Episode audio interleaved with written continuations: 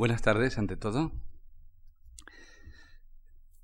El día 26 empezamos este ciclo sobre la guerra de independencia a que hoy termina.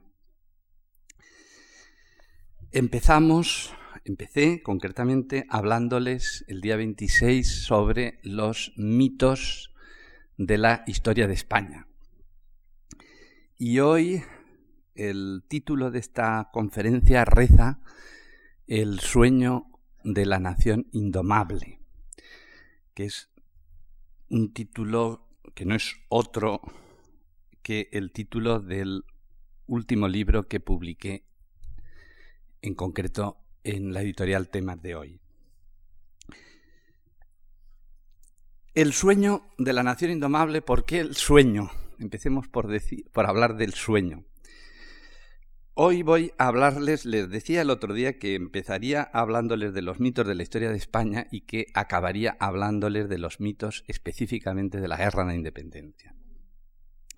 Pero hablar de los mitos es hablar de los sueños, porque ¿qué son los mitos sino sublimaciones oníricas, artefactos del imaginario emocional, del imaginario con el que construimos en definitiva nuestros sueños.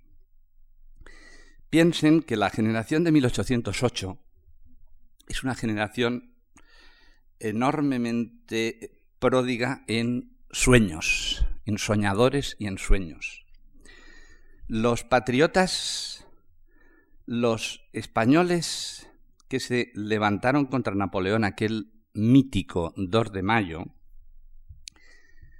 soñaban, soñaron en la épica victoriosa contra, con, con, respecto a los franceses, soñaron con derrotar a los franceses, soñaron en un concepto de nación del que hablaremos inmediatamente, el concepto que hemos llamado de la nación indomable, soñaron en la revolución, en una revolución posible y necesaria en la España del momento, pero créanme, tampoco fueron los únicos soñadores.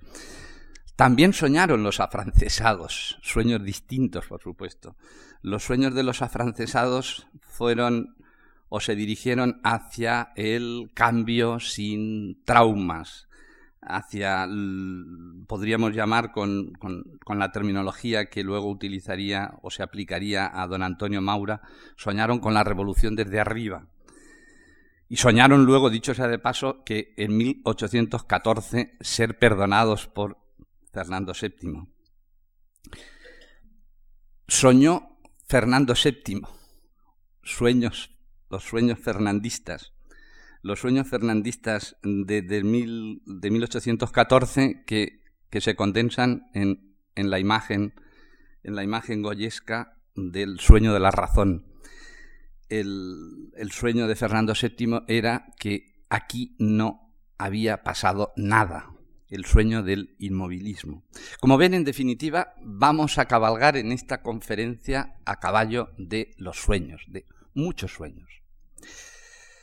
Y lo que yo pretendo hoy aquí analizar es dos principales, dos cuestiones que me parecen prioritarias. La primera es el procedimiento o el método, la manera cómo se construyeron, cómo se imaginaron, cómo se fabricaron esos mitos de la guerra de la independencia. Primero nos ceñiremos al análisis del procedimiento. Y luego entraremos en el apartado quizá más, que puede resultarles más interesante, que es el de la contrastación entre la realidad y los mitos y los sueños, entre la realidad y el imaginario, auscultar cuál fue la realidad histórica y desvelar las fronteras entre lo que fueron los mitos y lo que hubo de realidad en el trasfondo de esos mitos. Vamos pues, vamos pues a abordar estas dos cuestiones. Primera cuestión. La génesis y los usos de los mitos, de los sueños de la guerra de la independencia. He dicho que la generación de 1808 fue una generación de soñadores, que la guerra de la independencia fue una fábrica de sueños. Lo reitero. Y les diré más, la construcción de los mitos de la guerra de la independencia empieza por sus propios actores. Fueron, y esto quiero dejarlo muy claro, fueron los propios actores de la guerra, los protagonistas de la guerra, los primeros constructores de los mitos, a caballo de sus memorias personales, de sus diarios personales. Pocas generaciones, yo diría que ha sido de todas las generaciones que han vivido, que han sufrido peripecias, conflictos en esta agitada historia nuestra, sin duda ha sido probablemente la generación de 1808 la generación que más memorias personales ha emitido.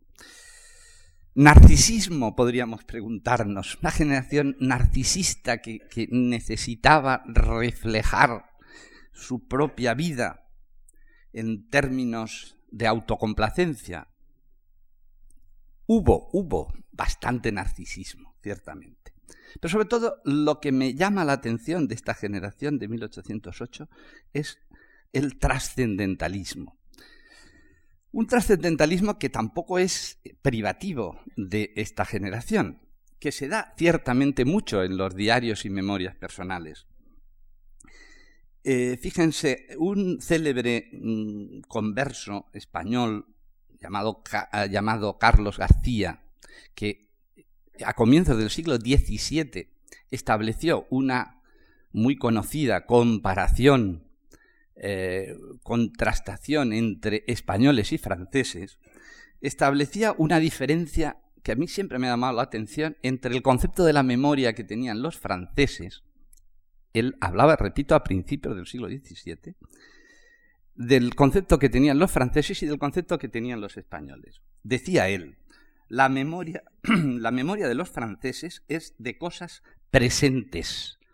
Olvida todos los agravios pasados y nace en cuenta de, del futuro. Eh, la memoria de los españoles, en cambio, es de cosas pasadas y futuras. Pesan todas sus acciones con las balanzas del pasado y del porvenir. El porvenir permanentemente presente en las memorias personales, la, pensando, intentando diseñar, construyendo el futuro, que intentando quedar bien ante la historia. Créanme que esto es una constante que se nota, se constata mucho en la, si analizamos la evolución, la trayectoria de los diarios y memorias personales pero especialmente en esta generación que nos ocupa hoy, la generación de 1808.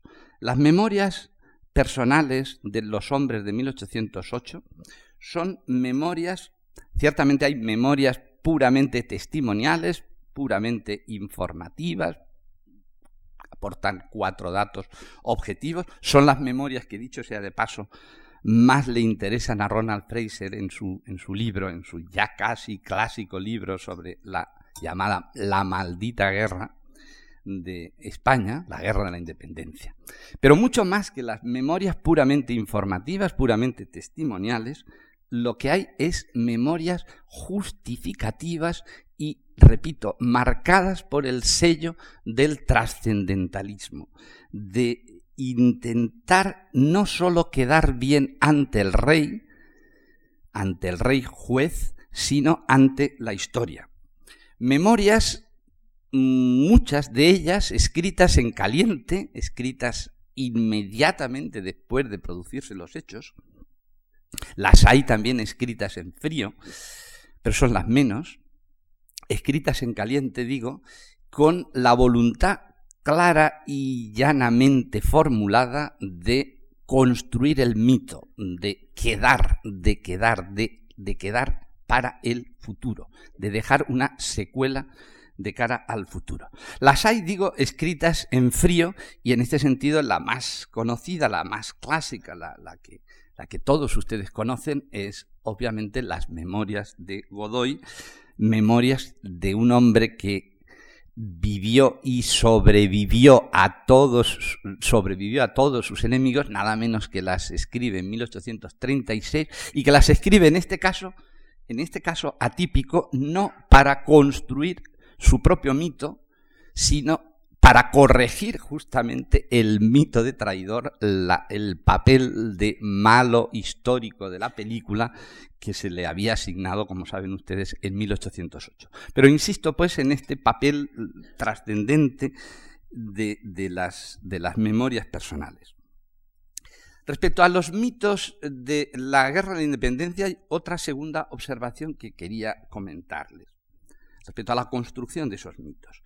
Y es que, saben ustedes, es un, casi un tópico, es una evidencia muchas veces repetida de que los mitos se fundamentan, nacen de la precocidad de la muerte que para ser mito es condición sine qua non morirse pronto, condición dura, dicho sea de paso. Eh, esta esta realidad, esta realidad que la que podríamos aportar muchos ejemplos históricos que basan justamente su identidad mítica única y exclusivamente en el hecho de la precocidad de su muerte, no es válida para momento que aquí nos ocupa. Y no es válida porque efectivamente sí es cierto, tenemos la evidencia de ejemplos concretos muy puntuales, Daoiz y Velarde, muerte precoz, muerte en, el mismo día que, que, les ha dado la relevancia, la significación mítica. Eh, Álvarez de Castro muere un poquito más tarde, muere en 1810, pero pronto podría de algún modo explicarse sus connotaciones míticas a partir de esa precocidad de la muerte, pero ya digo, son los menos porque repasen ustedes las fechas de las muertes de nuestros héroes. Palafox, 1847. Agustina de Aragón, 1857. Castaños, el héroe de Bailén, 1852. Espocimina, la, hombre, la, la representación del mundo guerrillero, 1836. El empecinado, muerte, muerte, como saben ustedes, eh, ahorcado en 1825. José I, el antimito, el contramito, el antihéroe, 1844. Por lo tanto, la evidencia que quiero mm, constatar, que quiero aquí subrayar, es la de que no es precisamente la precocidad de la muerte la fuente de las connotaciones míticas, puesto que, insisto, los grandes héroes, las grandes heroínas, nuestros grandes referentes sentimentales, emocionales, son gente que murió mm, de viejos, murieron viejos. Pero, sin embargo, es, es eh, palpable y es el dato más, eh, más obvio que puedo aquí expresarles, la precocidad en la construcción de los mitos en nuestro país. Los mitos de la guerra de la independencia son mitos pegados, literalmente pegados a la realidad histórica a la que se refiere. Les pondré varios ejemplos bien expresivos. El 2 de mayo, la jornada mítica con la que comienza la guerra de la independencia, el 2 de mayo. El 2 de mayo suscitó inmediatamente después del 2 de mayo oraciones fúnebres, infinidad de textos, de glosas poéticas, de, de valores literarios del más diverso tipo, grabados pictóricos, y proyectos, muchos proyectos, proyectos monumentalistas, muchos proyectos de monumento que dicho sea de paso, eh, se construyeron la mayor parte de ellos con, eso sí, con muchísimo retraso. Prácticamente hay que esperar a la restauración para ver la, el acabamiento la terminación feliz de muchos de los monumentos que mm, de manera espontáneamente generosa eh, se lanzaron, se, se proyectaron en 1808. 1808, fíjense, no ya las cortes de, no ya después de las Cortes de Cádiz, que efectivamente sirvieron para relanzar el mito, pero ya en 1808 y en 1809 los mitos estaban en plena efervescencia. Por supuesto, las pinturas de Goya en 1814 serviría, como no, para institucionalizar el, el 2 de mayo en su dualidad, el 2 y el 3 de mayo. Porque no olviden que hay un 2 de mayo y hay un 3 de mayo. Hay un 2 de mayo que es el día del levantamiento y el 3 de mayo que es el día de la represión, del sufrimiento, de los fusilamientos de los españoles. Hay un 2 de mayo heroico y un 3 de mayo victimista. Eh, hay, hay, un doble mito a caballo de, la, de, esa fecha 2-3 de mayo del comienzo del levantamiento. Repito pues que los mitos son muy precoces, salvo en determinadas expresiones literarias como en el teatro, que respecto al 2 de mayo sabemos que las primeras obras de teatro se, eh, se producen relacionadas con el 2 de mayo, glosando el 2 de mayo, se eh, eh, se producen a partir de 1840. También hay que decir que son tardías las evocaciones. Hoy es un tema muy estudiado, el tema de las mujeres en la guerra de la independencia y en particular las mujeres del levantamiento madrileño. Pues bien, el estudio, la sublimación mítica de las mujeres del levantamiento madrileño es un fenómeno, la construcción, digo, del mito es un fenómeno tardío, es un, por ejemplo, el fenómeno malasaña es un fenómeno que, cuya sublimación del mito hay que esperar ciertamente a la restauración. La propia pintura, la propia pintura no es, no tiene el carácter inmediato que es reflejado en otros, en otros, eh, en otros ámbitos. Las grandes, las conocidas pinturas relativas al 2 de mayo de los Sorolla o Palmaroli o Álvarez Dumont son, como saben ustedes, ya de la segunda mitad del 19. En este sentido, la construcción del mito desde la pintura es más tardía que no a través de otras, otros cauces. Pero insisto, eso mismo lo podemos aplicar a otros hechos, a otros episodios clásicos de la guerra. Ahí tenemos, ahí tenemos quien puede olvidarlo, pues el, los, el o los Aquí hay discusión respecto a si hubo un solo tamborilero o hubo varios tamborileros del Brook en junio de 1808. Pues si ustedes, eh, ustedes pueden constatar que la prensa de la época, la prensa catalana de la época, se hizo eco, eco abundante de la jornada del tamborilero del Brut, de la derrota francesa, con la competencia, dicho sea de paso, tremenda, reflejada en la prensa del momento, entre las dos ciudades que querían capitalizar el protagonismo del hecho que eran Igualada y Manresa. La sublimación monserratina del hecho, el, aura, la glosa eh, del hecho como protección como fenómeno imputable, como victoria atribuible a la protección de la abadía de Montserrat, eso sí es un fenómeno muy posterior, es un fenómeno ya de la restauración, un fenómeno promovido fundamentalmente por el catalanismo conservador con Torras y Valles al frente. Bailén lo mismo, la, victoria, la, primera victoria mm, sobre Napoleón, que le da a Bailén esas, esas, esas connotaciones gloriosas, con castaños a la cabeza, en julio de 1808, también suscitó inmediatamente después un torrente, un torrente de glosas y de exaltaciones. Y los sitios, los sitios, los sitios de Zaragoza.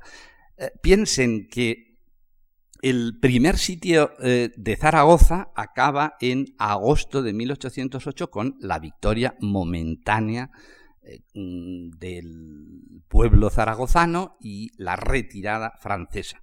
Pues ya en agosto de 1808, y cuando todo el mundo sabía, era evidente que los franceses iban a volver inmediatamente, como así fue, a a, culminar su intento de conquista de la ciudad, pues piensen que en agosto de 1808 ese genio mediático extraordinario que fue el general Palafox construyó una auténtica aureola mítica de los héroes de ese sitio de Zaragoza, invitó a Goya Zaragoza, Goya pintó aparte de, del propio, del propio Palafox, pintó a Agustina de Aragón, pintó a Castaños, que se desplazó. Castaños también fue uno de los muchos visitantes de, aquella Zaragoza que contemplaba con vanidad infinita, con autosatisfacción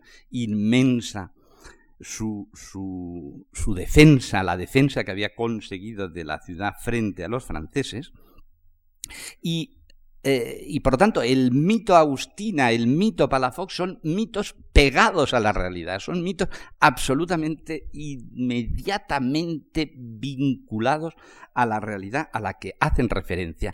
Otra cosa es las mujeres, vuelvo otra vez a lo mismo que decía respecto al 2 de mayo, las mujeres eh, que, que, se han convertido en mitos, Casta Álvarez, Manuela Sancho, la condesa de Bureta, sus glosas son muy posteriores. Son, es, hay que situarlas cronológicamente, esos mitos, ya en el marco de la restauración. Respecto a Gerona, al sitio de Gerona. Gerona, mm, en contraste con Zaragoza, como he dicho hace un momento, el general Álvarez de Castro muere muy pronto. Muere en 1810. Y es después de su muerte un, hombre de su confianza, un militar de su confianza, Francisco Satué, en 1814, el primero que establece que, que la primera glosa del sitio de Zaragoza. Y la primera gran historia del sitio de Zaragoza la hace un franciscano, Manuel Cúndaro, en 1818, seguida de Miguel de Haro en 1820. También, como ven, no tan rápida, la construcción del mito no tan rápida como en el caso de Zaragoza, pero indiscutiblemente indiscutiblemente rápida. Otra cosa es ya la estatuaria posterior, el monumentalismo, la escultura de Álvarez de Castro pues es de 1875 y la escultura de Agustina de Aragón, la famosa escultura de Enyure, es de 1908, bastante tarde. Y esto mismo les puedo decir respecto a los guerrilleros. También la construcción del, del mito del guerrillerismo es muy, muy rápida. Piensen que ya Espoz y Mina tuvo una biografía en 1811 Piensen en la obra de Pardo Andrade sobre los guerrilleros gallegos que se publica en 1810. Por tanto, creo que eso es la primera, eh, eh, primera precisión que me interesaba hacer, la cercanía cronológica de la construcción del mito respecto a la realidad de la que se hace referencia. Y los usos porque una cosa es la construcción que hacen los propios actores, y repito, Palafox en este sentido, pues fue eh, realmente un hombre que intuyó como nadie la importancia de, la opinión pública, pero digo que una cosa es la construcción de los mitos y otra cosa es o son los usos públicos, los usos públicos que se han hecho de los mitos. Al respecto, eh, sobre todo lo que quiero es subrayar, reiterar que los mitos de la guerra de la independencia, contrariamente a una cierta tendencia que tenemos eh, de, las generaciones más jóvenes, mm, no fue nunca patrimonio privativo ni de la derecha ni de la izquierda. Lo diré de otra manera, la memoria histórica de la guerra de la independencia ha sido usada políticamente por el bando, por la ideología conservadora y por la ideología liberal. Eh, hay dos tópicos que, lo hemos, que se han repetido tanto que al final nos lo hemos acabado creyendo. Primer, primera afirmación que yo quisiera aquí desmentir. El concepto de independencia, el término independencia, no es un concepto que emerja, como se ha dicho, en los años 30 del siglo XIX. El término independencia, créanme, está presente en toda la literatura de la época del signo ideológico que sea, está presente desde el mismísimo año 1808. Y les diré más, la primera historia que se escribe con el término de historia de la guerra de la independencia no es, como se nos ha dicho muchas veces, la historia de la guerra de la independencia de Cecilio López, publicada en los años 30 del siglo XIX, sino la escribe Ironías de la Vida, la escribe un militar catalán que se llama Francisco Javier Cabanes, que en 1809 nada más y nada menos que en 1809, en plena guerra, escribe un texto que se llama Historia de las operaciones del ejército en Cataluña en la guerra de la usurpación, o sea, textualmente, ¿eh? está así el título, en la guerra de la usurpación, o sea, la guerra de la independencia.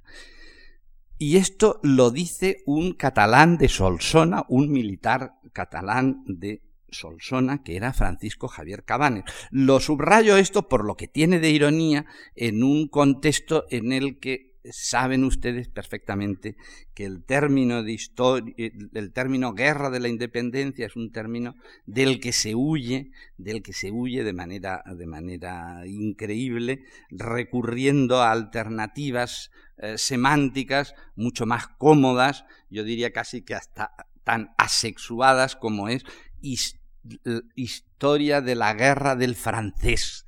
Historia de la guerra del francés, ni siquiera de la guerra contra Napoleón, la guerra del francés, que es, la absoluta asepsia, la buscada asepsia. El término independencia es un término que tiene unas connotaciones que quieren ser, de las que se quiere tener monopolio en otros, en otros escenarios. Entonces, insisto, pues este, esta primera idea, el término independencia mm, es muy precoz. Dos, segundo tópico que se repite mucho, la idea de que la nación, la evocación de la nación es un concepto evocado en la guerra de la independencia desde el lado conservador. La nación sería un producto, una invención del conservadurismo ideológico de la guerra, mientras que en la propia guerra el mundo de la izquierda, digamos, utilizaría el término revolución. Nación concepto privativo de la derecha, revolución, concepto privativo de la izquierda. Pues bien, tengo que decir rotundamente que no es así, que el término nación es un término usado por la derecha, efectivamente, con unas connotaciones ideológicas a las que ahora me voy a referir, y es un término usado por la izquierda, y digo la izquierda y derecha para, entendernos ¿eh? en el, consciente del convencionalismo del, término. Mm, nación es un término utilizado, repito, por conservadores y por liberales indistintamente. Y el término revolución también es un término usado indistintamente por conservadores y por liberales. Les pondré solo algún ejemplo bien expresivo. Los textos de los grandes conservadores, ideológicamente conservadores durante la guerra, como Colón y Carnicero, el título de la obra de Colón, ¿cómo se llama? Historia de la Revolución de España, publicado en 1812. Repito, desde el lado conservador. La obra de Carnicero, Historia razonada de los principales sucesos de la Revolución de España, 1814. Pero no crean que solo la revolución está ahí. El término revolución lo usan Obviamente también los liberales, ahí está Flores Estrada, Introducción para la historia de la revolución en España, la obra de Flores Estrada que ahora se va a reeditar, por cierto, se publicó en 1810. Y es más, hasta los afrancesados utilizaron el término revolución. Ahí tienen a Juan Antonio Llorente, el, el autor de la historia crítica de la Inquisición, con sus memorias para servir a la historia de la Revolución de España, 1814. Por tanto, todos, todos veían, todos veían la palabra revolución, la asumían. Otra cosa es el contenido concreto que le dieran a las palabras. El contenido ciertamente del término nación era distinto en el ámbito conservador y en el ámbito liberal. En el ámbito conservador, nación era identificable con la monarquía, nación igual a monarquía, con connotaciones añadidas desde el punto de vista mm, religioso. Ahí, evidentemente, en el levantamiento de la guerra de la independencia hay, y eso mm, ya Cánovar del Castillo ya lo, ya lo subrayó, está el germen de una de las corrientes que conducirán en definitiva hacia el carlismo, con su con la bandera del Dios patria rey, pero también obviamente en el término nación está el fermento liberal de un concepto de nación como reserva de derechos cívicos, de derechos ciudadanos, como una nación ya no de súbditos del rey, sino como una nación de ciudadanos, que naturalmente encontrará que está ya en 1808, reitero, está ya presente en 1808, encontrará su vehículo promocional en las Cortes de Cádiz y en la Constitución de 1812, su momento eufórico, su momento eh, triunfal. Y en lo que se refiere al concepto de revolución, es obvio que en el ámbito conservador, revolución significa restauración, significa acabar con la revolución contra el sistema imperante, revolución contra el godoyismo, revolución contra el, presente político que se vive en 1808. ¿Para qué? Pues para, evidentemente, retornar, restaurar al rey Fernando VII, mientras que ese término revolución en el lado liberal en el lado liberal quiere decir justamente es el proyecto hacia adelante, es el proyecto de cambio, es el proyecto de, mm, alternativa de un nuevo de un nuevo modelo de un nuevo modelo referencial ideológico.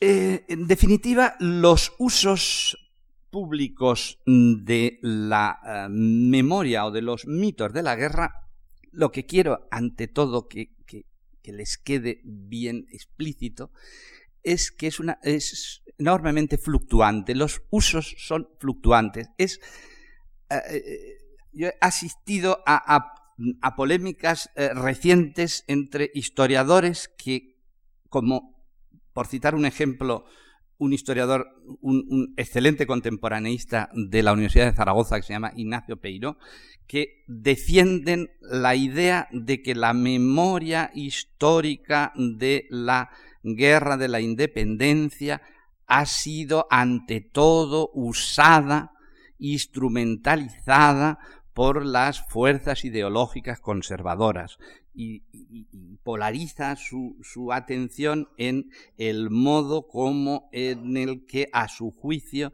se celebró, se conmemoró el centenario de Zaragoza en mil, de los sitios de Zaragoza en 1908, el primer centenario. Frente a esta imagen, Moreno Luzón ha justamente ha priorizado la versión de que la memoria del primer centenario de la Guerra de la Independencia fue esencialmente instrumentalizada por el mundo ideológico liberal. Y en concreto, refiriéndose a la Zaragoza de 1908, pues se cita el papel del liberal Basilio Paraíso o el papel que tuvo Segismundo Moret, que había sido primer ministro liberal y que fue hombre que articuló, que promocionó la memoria de Zaragoza de 1808. ¿Quién tiene razón? Yo, yo la, la, opinión mía es la de que la memoria, insisto, es fluctuante y enormemente mixtificadora, mistificadora de referencias de uno y de otro lado ideológico. Si hacemos un rápido repaso histórico, constataremos que los liberales en los años 30, la memoria de los liberales de los años 30, de los abuelitos que habían hecho la guerra o que habían visto hacer la guerra.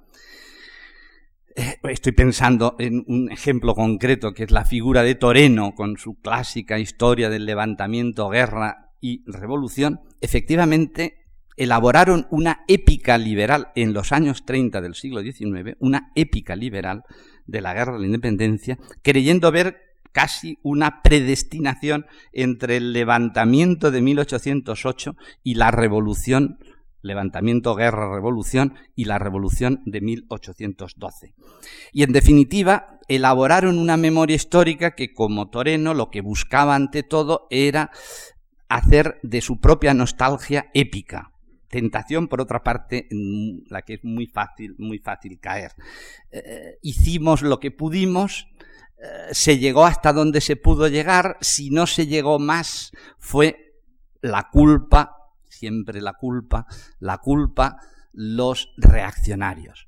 Esta es la visión de la memoria histórica de la guerra que se hace en esa generación, que es la generación en definitiva de los hijos, de los hijos de la guerra. La generación de los nietos, la revolución de 1868, la, memoria que se tiene en, la, en, el 68 y en el republicanismo subsiguiente a la revolución del 68 es muy distinta. Es, la, memoria de los nietos, saben ustedes que es mucho más beligerante, y esto lo, ha dicho muchas veces Santos Juliá, refiriéndose a la, a la, guerra civil última nuestra, es mucho más beligerante, digo, que la memoria de los hijos. Y efectivamente la memoria de, de, los hombres del 68 es una memoria que evoca que evoca lo que fue la guerra de la independencia, pero no precisamente como modelo a repetir, sino justamente lo contrario, como buscando alternativas a ese modelo. Fíjense que la generación de 1868 fue mm, primero fue republicana, fue republicana, es decir, mm, buscó, mm, se fundamentó ya no como habían habían hecho los hombres de 1808 en una España que no tenía rey porque el rey estaba ausente, el rey estaba cautivo, sino justamente lo que elaboraron era una alternativa política de una España que no que ya no postulaba la presencia del rey, que justamente se fundamentaba en, un modelo republicano. Y lo mismo desde el punto de vista de la articulación del propio Estado. la generación del 68 será una generación, como saben ustedes muy bien, una generación federalista, que tiende al federalismo, con resultados otro tema ya es, son los resultados o las consecuencias que tuviera este federalismo. Nada que ver con el modelo pretendidamente jacobino de la mayoría, de la mayoría de los hombres de las Cortes de Cádiz. Por lo tanto, como ven, en, la generación de los nietos es una generación que busca modelos alternativos totalmente distintos. Después vendría la restauración. La restauración, mm, piensen que Cánovas es un hombre, y esto conviene subrayarlo porque no suele decirse, Cánovas es un hombre muy poco entusiasta con la guerra de la independencia. No tuvo ninguna nostalgia, ninguna añoranza. Es más, creyó, y así lo dijo rotundamente, que era la madre de la guerra carlista. Nunca le fascinó la épica de la guerra de la independencia porque creyó que había sido la clave, la clave, la responsable de las vivencias de las duras vivencias que, significó, que significaron las guerras carlistas. Pero la restauración encontró en la memoria una vía, una vía eh, apasionante, que fue la vía galdosiana, la memoria galdosiana, la memoria mm, literaria reflejada por Galdós, que introdujo algo absolutamente inédito hasta entonces, que le podríamos llamar el nacionalismo de la calle, el nacionalismo de los episodios nacionales es, el, nacionalismo no institucional, no cargado de retórica institucional, sino absolutamente a pie de calle. Es, la épica del hombre, mm, del artesano, del individuo corriente, del individuo corriente y moliente. Y por esa vía, efectivamente, la restauración encontró una memoria sentimental nueva, nueva, hasta entonces, de la Guerra de la Independencia. El centenario de 1908, se ha hablado mucho de que don Antonio Maura, presidente del gobierno durante ese centenario, boicoteó voluntariamente la memoria. No fue así él tenía ciertamente enormes escrúpulos a que la memoria pudiera representar una distorsión en las relaciones de España con Francia. Es un tema que le preocupó mucho. Y le preocupó mucho el dinero. Le preocupó mucho los costes económicos. Se cansó don Antonio Maura de decir que no a infinidad de iniciativas que le proponían apoyo, apoyo estatal para la construcción de tal o de cual monumento con esta vivacidad, con esta memoria mm, que intenta a toda costa mm, institucionalizar el recuerdo a través del monumento. Él decía, eh, se cansó de decir que el gobierno tenía un duro y que nos... Luego sí que tuvo el detalle, que conviene que tengamos en cuenta, de ofrecer el bronce gratuito para que se pudieran hacer estatuas, para que los municipios que quisieran, las iniciativas ciudadanas que quisieran, pudieran promocionar eh, la memoria a su gusto. Creo que somos quizá demasiado, demasiado críticos con don Antonio Maura atribuyéndole esa presunta eh, operación de cercenar, de, boicotear la memoria. Los republicanos del 31, pues imagínense, la República eh, eh, construye una épica resistencial durante la guerra. Primero, los discursos de hazaña son enormemente expresivos de que el referente histórico de la guerra estaba presente en la memoria republicana, pero sobre todo, fíjense en el no pasarán en el no pasarán eh, del, sitio de Madrid con el sueño resistencial eh, de, Numancia y, por supuesto, de Zaragoza y de Gerona, constantemente evocado por los republicanos. Y luego el franquismo. El franquismo el franquismo es el sueño de la, de la evasión, la mitología de cartón piedra, de, de Juan de Orduña, de, acuérdense de la película de la película de, sobre, sobre el sitio de Zaragoza. Es una mitología que sobre todo lo que busca es, es evadirse en un marco, en un marco de, de aislamiento político. La memoria épica de la guerra de la independencia naturalmente tiene una funcionalidad. Y luego viene esta generación mía, eh, la generación de los eh, que somos los que nos educamos en la cultura del franquismo, en esa cultura. Mm, mi padre, que era un extraordinario maestro de escuela, me, mm, nos inyectó a los, a, los, a los niños de la época pues todo un imaginario cargado de vocaciones de, Agustina y de Daoiz y Velarde y y de todo necesitábamos un parnaso de, héroes en los que creer, con los que ilusionarnos. Y luego, curiosamente, esta misma generación que nos educamos, que nos educamos en esa memoria épica, pues somos la generación que en buena parte ha contribuido a deconstruir, a, laminar buena parte de esa, de esa mitología, con un argumento absolutamente falso y es un argumento que yo no puedo evitar irritarme cuando, cuando me lo encuentro, que es el argumento de que Franco presuntamente habría creado esa mitología. Hemos deconstruido la mitología de la guerra de la independencia porque hemos, lo hemos hecho en nombre de la crítica al franquismo. Y, la verdad es de una ingenuidad, mm, de una ingenuidad increíble atribuirle, atribuirle a Franco esa capacidad, la capacidad de de que fue el, franquismo el que creó esa épica. El franquismo lo único que hizo fue recrear una épica que, como hemos visto, pues tiene un alcance histórico de largo, de largo recorrido.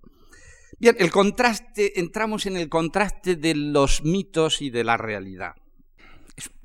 Es, el, terreno más doloroso, es el terreno más doloroso, el contraste de los mitos y de la realidad.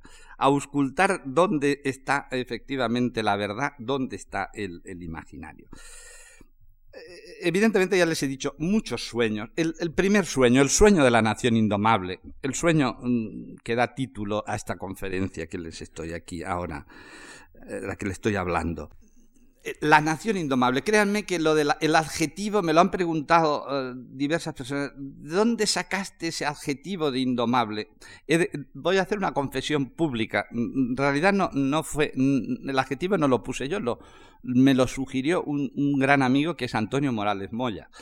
y le estaré siempre agradecido porque el adjetivo ha tenido mucha fortuna realmente podemos hablar del sueño de la nación indomable.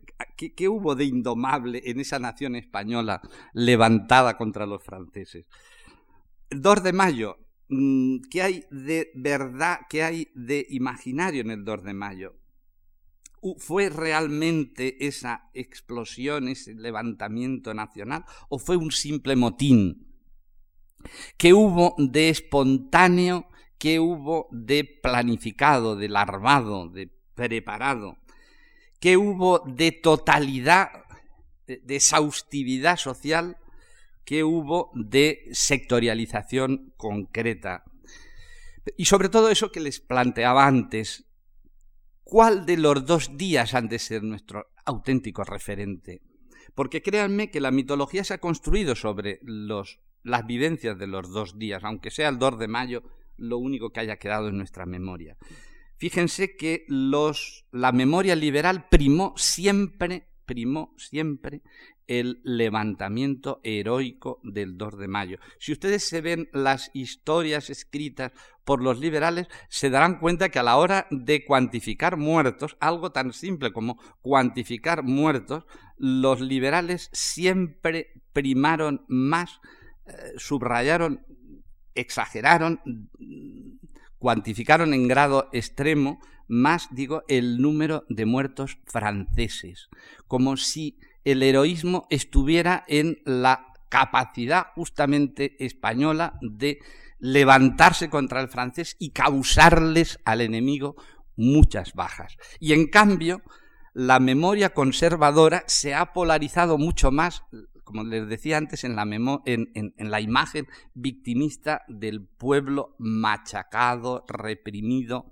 fusilado por los franceses y lo que las cifras evocadas por estos historiadores indican es la eh, enorme cantidad de muertos españoles. Como ven, el dramatismo se pone en el número de muertos, la ideología es la que indica si hay que primar el, en mayor grado que sean los franceses o que sean los españoles.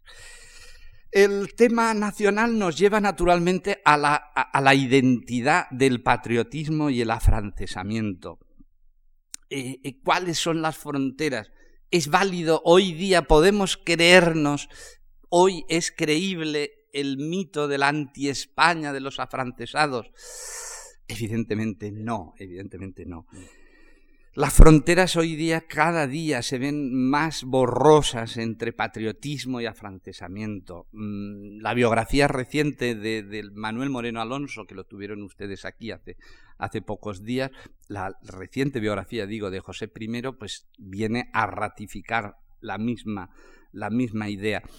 Eh, hubo mucho de aleatorio, hubo mucho de, de, de, circunstancial en el alineamiento en el bando patriota o en el alineamiento en el bando afrancesado. Es más, hubo unos movimientos en la frontera entre ambos conceptos increíble. Piensen que hay afrancesados como Ranz Romanillos o como Martínez Marina, que van a tener un protagonismo luego extraordinario en la cocina, digamos, ideológica de la Constitución de 1812, en el lado, obviamente, patriótico, y viceversa.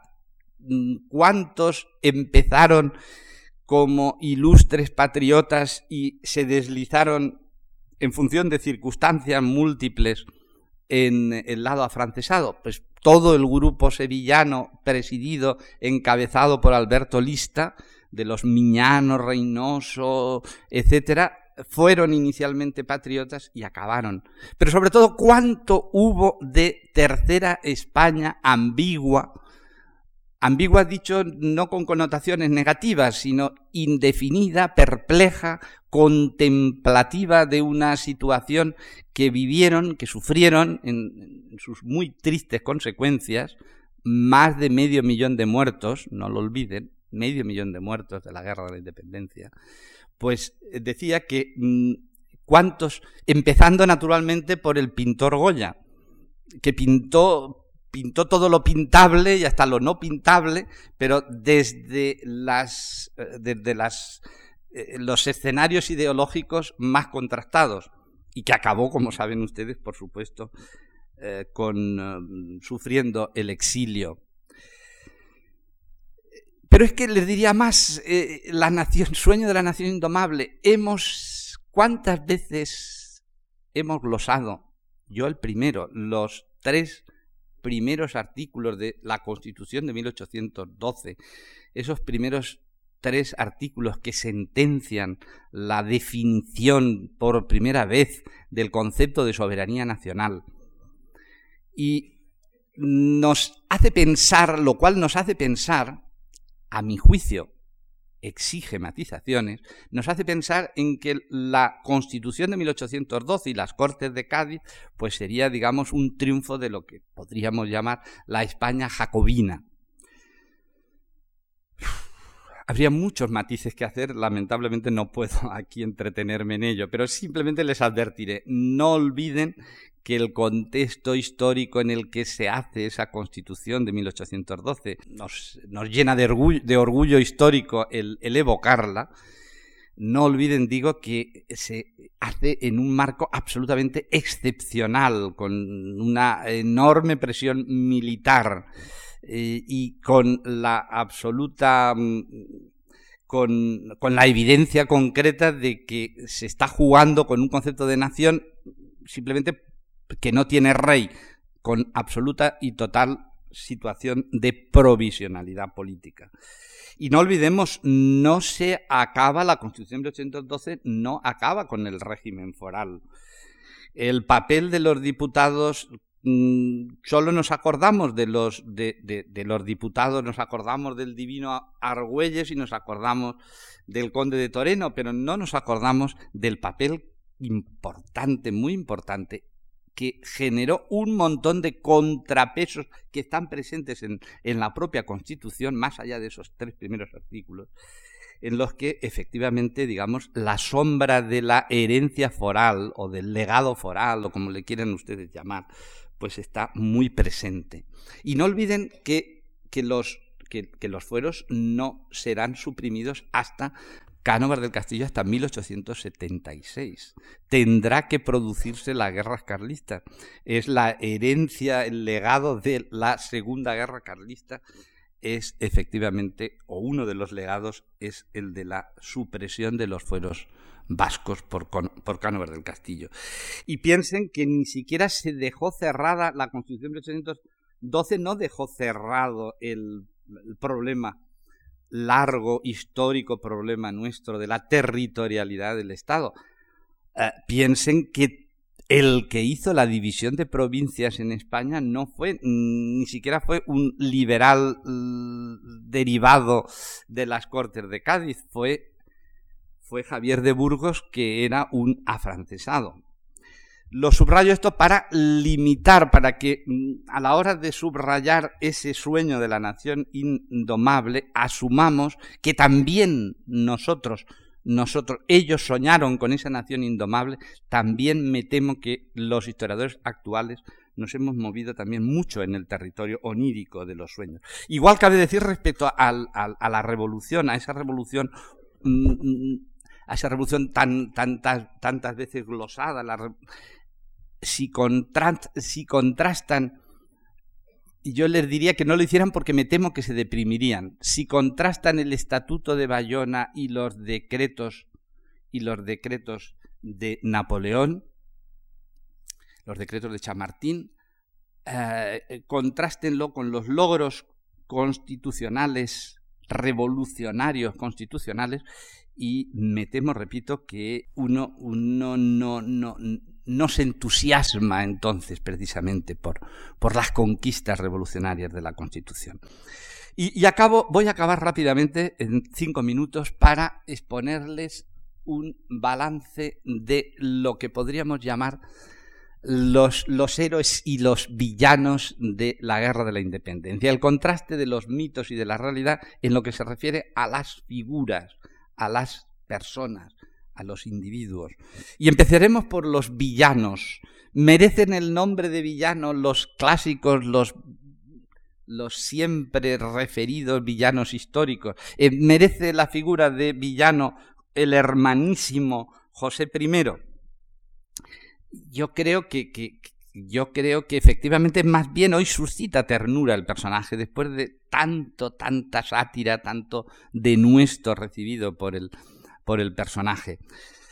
Ternura, primero porque eh, para mí eh, merece ternura el hecho de que y a su hermano lo desesperaba, a Napoleón lo desesperaba el que se, el que se creyera su propio papel de rey de España. E, él era evidentemente un, un elemento, una figura instrumental en manos de la política imperial de Napoleón y, a Napoleón le desesperaba pensar que su hermano pudiera realmente creerse el rol, el rol que le había asignado de rey de España. Pero es que no solo se lo creyó, es que deseó, soñó, hablando de sueños, soñó como nadie con ser el mejor rey que había tenido España. Soñó con ser buen rey, soñó con ser querido por los españoles. Y efectivamente el, patetismo del hombre que, efectivamente hace lo infinito, preside los pasos de Semana Santa en Sevilla, mm, siendo como era agnóstico, mm, hace, eh, hace todo lo que puede por congraciarse, por identificarse con una, con una sociedad que nunca lo asumió, siempre lo vio como el rey impuesto, genera, a mí por lo menos me genera un punto de, de, ternura. Napoleón, el gran malo de la película, el, el condotiero, el condotiero vocacional, violento, la pregunta que, que, no ha tenido hasta el momento una respuesta contundente, firme, segura, es ¿qué hubo de verdad en los, mm, en, esos textos, en esas expresiones de voluntad regeneracionista que, eh, con las que entra Napoleón en España. Realmente era o creía tener una vocación, una voluntad de regenerar una sociedad española. El caldo de cultivo de sus lecturas viajeras lo habían llevado a tener una imagen hasta piadosa de una sociedad mal gobernada y él creía que podía ser el hombre que podía regenerar esa, esa sociedad, o era un cínico, o era simplemente un cínico. Disfrazaba ese paternalismo, mm, disfrazaba su cinismo con, con el paternalismo regeneracionista. En cualquier caso, ciertamente es, fue consciente y, sus, memorias, el, memorial de Santa Elena es perfectamente expresivo de ello, eh, que fue su tumba, el abismo cubierto de flores, España, que fue la fuente, en definitiva, de, sus desgracias. Eh, confundió, ciertamente, ese fue el gran error de Napoleón, confundió la, la indignidad mm, expresa de los reyes en Bayona, la confundió con las capacidades morales de la sociedad española. Godoy, Godoy el, el hombre, el seductor, la la clave del éxito de Godoy respecto a, los reyes, el grado, el nivel de confianza, creo que ha quedado hoy eh, bastante claro que no se debe al menos solo, al menos solo a sus encantos amatorios o a sus capacidades amatorias en el mundo de, de las alcobas reales. Mm, el atractivo de Godoy, lo que él vende es una vende algo fundamental a la sociedad española le vende o al menos a la intelectualidad ilustrada le vende el que puede ser él él precisamente él el hombre del cambio necesario necesario y posible en, la España de, la transición de siglos del siglo XVIII al siglo XIX y desde luego le vende a la monarquía, le vende su propia audacia, le vende eh, el, ser el hombre sin miedo en un mundo de miedos. Ese es el valor principal que Godoy efectivamente eh, tiene. Y desde luego lo que resulta más apasionante de Godoy es que pocos personajes han tenido la oportunidad histórica que tuvo Godoy para escribir sus memorias con un montón de años de distancia respecto a los hechos que narra, con la frialdad, con la distancia en el tiempo y con ese placer íntimo que da el sobrevivir a todos los enemigos. Ese placer lo tuvo, y es envidiable, indiscutiblemente, lo tuvo don Manuel Godoy. En cuanto a, los héroes, mmm, Daoiz y Velarde, mm, dos, dos capitanes heroicos, em, dos representantes, dicho sea de paso, de la España plural en el Madrid de 1808, que quedarán siempre como testimonio del levantamiento, como punto de partida del levantamiento. La personalidad, el perfil de ambos personajes es un perfil que todavía hoy nos es absolutamente indefinido. Y la pregunta que me hacía antes la planteo respecto a ellos. ¿Estaban insertos ellos, ambos, en una trama conspiratoria contra Godoy? ¿Era un... era o fue el 2 de mayo de entrada, de entrada, no de salida, obviamente, de entrada pretendía ser un remake de lo que había sido el motín de Aranjuez. Repito, estas son las preguntas que nos quedan respecto a ellos. Castaños, el hombre de Bailén, el hombre que solo ganó una batalla y que además, para más INRI, ahora los historiadores especialistas de historia militar hasta le niegan a Castaños lo único que lo había convertido en héroe, que había sido la victoria de Bailén. Le niegan la responsabilidad en la victoria y se la atribuyen a Reding fue ciertamente el militar adaptativo, el militar político, y sobre él pende siempre en la memoria histórica de que fue el hombre que firmó la condena a muerte al general, a un general liberal que fue Lazi unos años después de la guerra de la independencia. Palafox, ya lo he dicho antes, es el militar mediático, es un tipo con un olfato mediático absolutamente avanzado para para su época, un hombre con, que cultivó el ego, el ego de manera extraordinaria hasta en sus propios, hasta en sus propios retratos y que supo subirse al carro de la guerra eh, en el momento oportuno, estaba allí y supo amortizar políticamente como nadie la situación. Eh, eh, Agustina, una heroína de un día, el 3 de julio de 1808, eh, promocionada por, por, por, toda una serie de circunstancias coyunturales, que asumió su papel, se creyó su papel toda su vida, arrastró, em, enarboló siempre los galones de su condición militar otorgada por, como he dicho antes, después del primer sitio de Zaragoza por, por Palafox, y, y de algún modo una mujer promocionada a caballo de su propia condición de mujer. En el contexto de la época exigía, requería, políticamente era correcto el invocar que la mujer al menos de manera coyuntural, todos los matices, por supuesto, que se quiera, asumiera un papel no periférico, diera un paso al frente en el protagonismo histórico.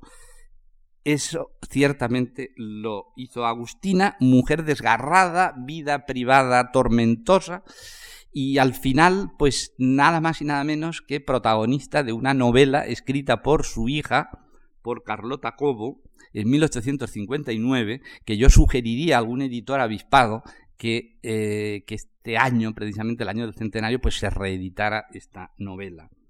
Álvarez de Castro, pues un militar totalmente distinto a Palafox, el militar atormentado, el militar mm, que, quería a toda costa que se olvidara, él vivió como un estigma, él, él era el defensor de la fortaleza de Montjuic cuando entraron los franceses fácilmente en, en, Barcelona y quiso en su papel histórico en Gerona, estuvo absolutamente condicionado por eh, buscar que la eh, gente olvidara justamente el, el, papel que previamente había tenido.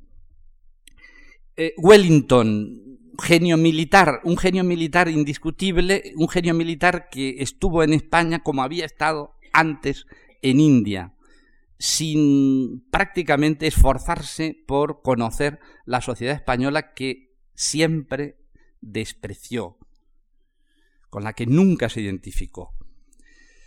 Y Fernando VII, ¿qué decirles de Fernando VII? El, villano héroe o el héroe villano, el héroe que el, el, el motivo por el que se hizo la guerra, por el que al menos muchos españoles hicieron la guerra y que generó una profunda decepción en 1814 cuando, cuando vuelve y, digamos, muestra su, su, papel. Acabo, acabo, eh, y perdonen que me haya alargado más de la cuenta, pero discúlpenme por. al menos por ser la última de este ciclo. Eh, ¿Qué hacer con los mitos? Eh, hay. Eh, los historiadores. Hay historiadores que consideran que los mitos son que merecen solo un atractivo turístico, que los mitos hay que encerrarlos en los museos, eh, que hay que fijar una hora de visita, eh, sin más, y, momificar el pasado. Simplemente momificar el pasado. Hay otros historiadores, por el contrario, que lejos de momificar el pasado, convierten a los mitos en permanente banderín de enganche ideológico y, incluso piensan que, hasta pueden los mitos contribuir a, ganar elecciones. Mitos funcionales, mitos políticos. El historiador ha de ser simplemente el, historiador, como dice Manuel Cruz, historiador turista o historiador político.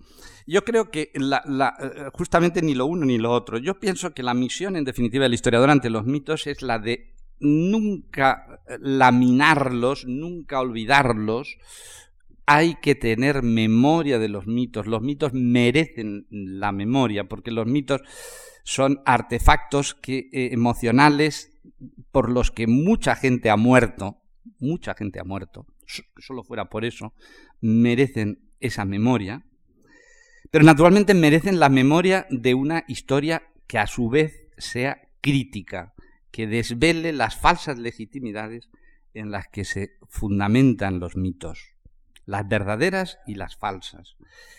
Porque a la postre, como dice Gabriele Ranchato, lo importante no es recordar, Lo que los historiadores tienen que pensar es que lo importante no es recordar u olvidar. Y, lo digo por, el tema memoria, memoria, memoria histórica que tanto nos, nos, ha, nos, ha, nos ha atormentado. Lo importante no es recordar o olvidar. Como dice Gabriel Ranchato, lo importante es saber o, o ignorar. Lo importante en definitiva es saber. Este es el objetivo. Y en definitiva este es el objetivo, este, el objetivo de saber es el que o con el que los historiadores que hemos participado en este ciclo, con toda la ilusión del mundo, hemos, hemos expuesto estas conferencias. Nada más, muchas gracias.